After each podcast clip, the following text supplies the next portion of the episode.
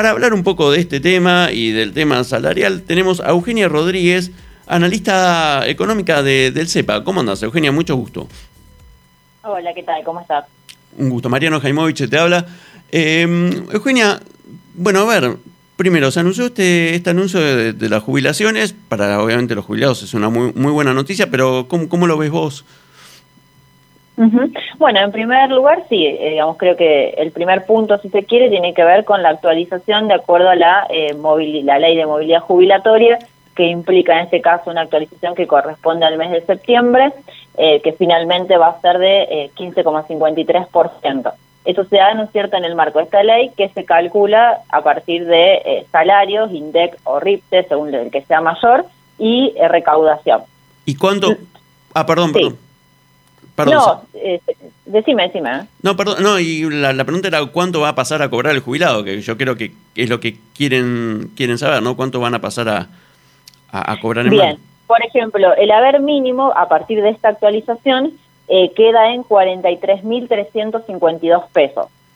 ¿Qué es lo que tenemos que tener en cuenta a partir de este monto en porcentaje y de esta cifra? Que bueno, si evidentemente lo, digamos, lo comparamos con lo que son las expectativas de inflación para el periodo julio-septiembre. ¿Por qué decimos julio-septiembre? Porque en realidad al ser esta actualización en septiembre viene a compensar ese periodo, digamos, e-, esos meses pasados. Entonces, lo que tenemos que ver es, de acuerdo a esos meses, y acá aparece el segundo punto, ¿qué pasa? Y bueno, definitivamente quedaría en principio por debajo de las expectativas de inflación, que según el REM, es decir, el relevamiento de expectativas del mercado que hace el Banco Central, sería aproximadamente del 20% para ese periodo de la inflación. Entonces tenemos un 15,53 que viene a compensar un periodo en donde lo que se estima es que la inflación llegue al 20% entre julio y septiembre. Por lo tanto, acá aparece el, segundo punto, que es este refuerzo de ingresos que se anuncia ayer, ¿no es cierto? Que básicamente viene a compensar un aumento de precios eh, en, en, el marco de un proceso inflacionario, ¿no es cierto? No solo esos tres meses, pero que, bueno, puntualmente a partir del análisis de la fórmula da que si no quedarían eh, las jubilaciones, los haberes en general por debajo de la inflación. Y ahí aparece este refuerzo entonces que va de 7.000 para, para una jubilación mínima y no es cierto decrece hasta 4.000 hasta llegar a dos mínimas. En e, a partir de este, de este aumento de jubilaciones más el refuerzo de ingresos, más lo que se podría decir este bono, eh, la mínima, por ejemplo, va a quedar finalmente en 50 mil, perdón, 353 pesos. Ajá. Este, eh, Eso a septiembre, ¿no? A septiembre. Y bueno, y aparte está justo, era un poco también lo que decía la ley de movilidad, ¿no? Eh, o sea, tampoco es que es un, un, porcentaje extraordinario se le está dando a los jubilados, sino es un poco lo que está diciendo la ley. Es lo que dice la ley de movilidad, que nosotros un poco comparamos, por ejemplo, en el informe de CEPA, eh, cómo viene siendo la evolución y vemos que en el 2021 fue mucho mejor. ¿Qué quiero decir mejor? Quiero decir que con esta ley de movilidad lo comparamos con la inflación, las distintas actualizaciones, marzo, junio, septiembre y diciembre, que es cuando se actualiza por, por ley la jubilación, eh, de, tanto las tres últimas, es decir, junio, septiembre y diciembre 2021, estuvo por arriba la fórmula de la inflación. En este 2022, evidentemente, estamos en un contexto inflacionario eh, mucho más difícil, por lo tanto, digamos, eh, viene siendo justamente una mayor, digamos, una mayor pérdida adquisitiva el de los haberes jubilatorios que, que el que venía siendo el año 2021, y en ese sentido tenemos una actualización por ley, pero reforzada por bonos. Recordemos que este tampoco es el, el primero, sino que hubo en abril y, y en mayo, y ahora estos estos eh, 7.000, por ejemplo, que se pagan septiembre, octubre y noviembre, hasta la nueva actualización que va a ser en diciembre. Básicamente vienen a compensar, ¿no es cierto?, la pérdida de poder adquisitivo. Es un mecanismo de, de compensación eh, frente al proceso inflacionario, digamos, más alto que las actualizaciones propias de la movilidad jubilatoria. O sea, la próxima actualización sería en diciembre, por lo que comentabas.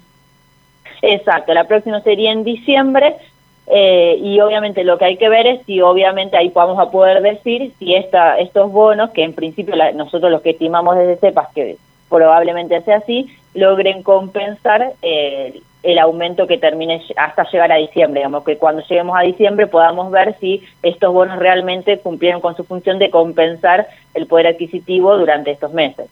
Claro. Y en tema salarial, hablabas de poder adquisitivo. Eh, en temas salarios, ¿cómo estamos? Eh, ¿Qué, recomposición hubo? ¿Cómo, cómo ves el, el, salario medio? Porque obviamente la, inflación es re alta y, bueno, sobre todo en julio, ¿no? Sí, bueno, tenemos el último dato disponible es a junio eh, y el promedio de salario, es decir, tomamos todos los salarios juntos, nominalmente quedó debajo de la inflación porque el aumento fue de 4,8 y la inflación en junio fue de 5,3 Después, si le hacemos el real, es decir, si le, sacamos el efecto de, la inflación, ¿no es cierto? Y podemos ver cuánto fue el salario real, vemos que está 2,3 arriba de junio 2021, es decir, miramos junio 2022 con respecto a junio 2021, está 2,3 arriba, pero 2,2 abajo de diciembre de 2019 todavía. Esto es el promedio en su conjunto. Después, cuando eh, miramos sector por sector, evidentemente tenemos un sector del empleo registrado privado que está mucho mejor, mucho mejor con respecto al resto al menos, ¿no? Quiero decir, está 2,8% eh, arriba en términos reales eh, de junio del año pasado y también está en términos reales arriba de diciembre de 2019. Tomamos diciembre de 2019 sobre todo también como un periodo pre-pandemia, ¿no es cierto? Sin el, impacto también del 2020 que no tendría sentido tomarlo porque, bueno, hay, hay muchos, digamos, factores que, que cambiaron en el marco de la pandemia. Entonces, tomando un periodo, si se quiere, más de actividad previa a la pandemia, 1,4% arriba el real. Es decir, en definitiva, está aproximadamente entre 2, casi 3% arriba en términos reales el empleo registrado privado. Si vamos al público, sí. No, está, no, está bien, perdón. Eh, sí, sí, decímelo. No, este, el público, por ejemplo, está 5,4 arriba del año pasado, pero está eh, casi 3 puntos abajo de diciembre de 2019.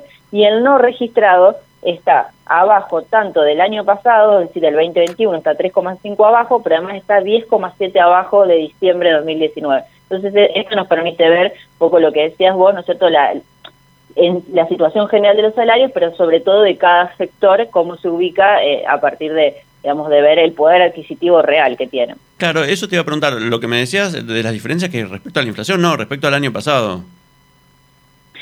Respecto al año pasado, pero calculado con el impacto de la inflación, es decir, yo no estoy tomando el término nominal, el aumento nominal del salario, sino que nosotros le calculamos el impacto de la inflación y nos da esto que te decía, por ejemplo, que el privado está 2,8 arriba, el público 5 arriba y el, el registrado 3,5 abajo en términos reales, y ha calculado el efecto de la inflación comparado al año pasado. Claro, el tema es julio, ¿no? Que con el 7,5% en un solo mes... Eh, claro. Te, Exacto, son datos de junio. Te desequilibra todo, claro, te desequilibra todo. Lo, o sea, pasás a estar abajo. Exacto. Sí, exacto. Y además, igualmente hay que mencionar, ¿no es cierto?, que eh, el no registrado en realidad eh, no es eh, no es novedad, lamentablemente. Quiero decir, esto que te digo, estaba abajo del 2021 en junio, lo vimos los meses anteriores. Venía de esta tendencia de no poder recuperar y no poder recuperar sobre todo con respecto a diciembre de 2019 y ahí lo que hay que marcar también es que estamos hablando de un momento en donde ya había perdido al menos 20 puntos a diciembre de 2019 el salario, es decir, recuperar, llegar a un momento en donde a su vez también tiene mucho que recuperar, que es lo que se perdió eh, en ese momento. Claro, tal cual. Eh, ¿Y cómo lo ves de acá en adelante eh, con respecto a, las subas inflacionarias que se están manejando? Bueno, me parece que julio, eh, ya un poco, hoy conocemos el dato, pero no, no cabe duda de que va a ser un número bastante alto. Me parece que claramente el desafío central eh, del gobierno, más allá de, la política más vinculada, ¿no es cierto?, al frente cambiario, fiscal, tiene que ver con el proceso inflacionario y los ingresos. Cómo, digamos, lograr eh, efectivamente algunas medidas que apuntar en un proceso de desaceleración en lo que queda del año, quizás no como lo esperado como lo proyectado al inicio de este 2022, tuvimos un factor externo que, que es el impacto de, la guerra en alimentos, en combustible, lo, que ya se ha dicho, pero igualmente poder en agosto, en septiembre, terminar el año con una desaceleración y ahí es clave, digamos, las medidas que, se puedan tomar y sobre todo la aplicación efectiva de esas medidas. Y por otra parte, el tema de los ingresos eh, digamos, la necesidad de recomponer ingresos a partir de la licuación que sufrieron los salarios, como decíamos recién, con números concretos, pero que lo vemos sobre todo también porque estamos hablando de aumentos que impactan en la, en la, canasta alimentaria, sobre todo, ¿no es cierto? En la canasta básica, pero sobre todo en los alimentos. ¿Y Alimentos, prendas de vestir. Claro, eso te iba a preguntar, ¿cuánto están retrasados para ustedes los, salarios en, términos... Eh, a ver, pues está bien, la comparación que estaban haciendo es año a año, pero a nivel general, eh, ¿cuánto estarían retrasados los, salarios este, como, como base, digamos? Bueno, ahí, digamos, hay diferencias sectoriales, ¿no? Porque tenemos, eh, hay sectores, sobre todo pensando en, las actividades eh, económicas y, los gremios que, que las representan más fuertes, que quizás hoy están mano a mano y algunos un poco por arriba de la inflación, ¿no es cierto? El tema es eh, lograr, porque también una diferencia, que si uno mira esta punta, es decir, cuando comienza el año, cuando termina, cuando comienza o termina la paritaria, muchas de esas eh, actividades, muchos de esos gremios logran ganarla. La inflación no estar algo por arriba. El tema es lo mensual. Cuando vamos a ver cómo va mes a mes la evolución, vemos que hay una corrida muy a la par y a veces quedas muy por debajo. Por ejemplo, hay que ver lo que termine pasando en julio, pero como vos bien decías, un aumento del 7% en un mes de, de los precios seguramente dificulte cada vez más el panorama.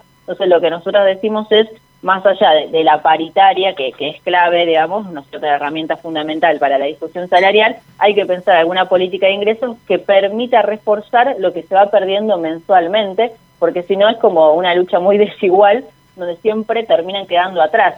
Quizás en el, en el número total eh, te aproximas bastante a, lo que es la inflación general, por ejemplo, del año, pero en el mes a mes quedas por atrás y eso termina impactando básicamente en las condiciones de vida de la población. Bueno, Eugenia, muchísimas gracias por estar en el Mirador. Eh, te agradezco. No, muchísimas gracias a ustedes por la invitación. Que tengan buenas tardes. Gracias, Eugenia. Eugenia Rodríguez, eh, analista económica del CEPA, del Centro de Economía Política Argentina.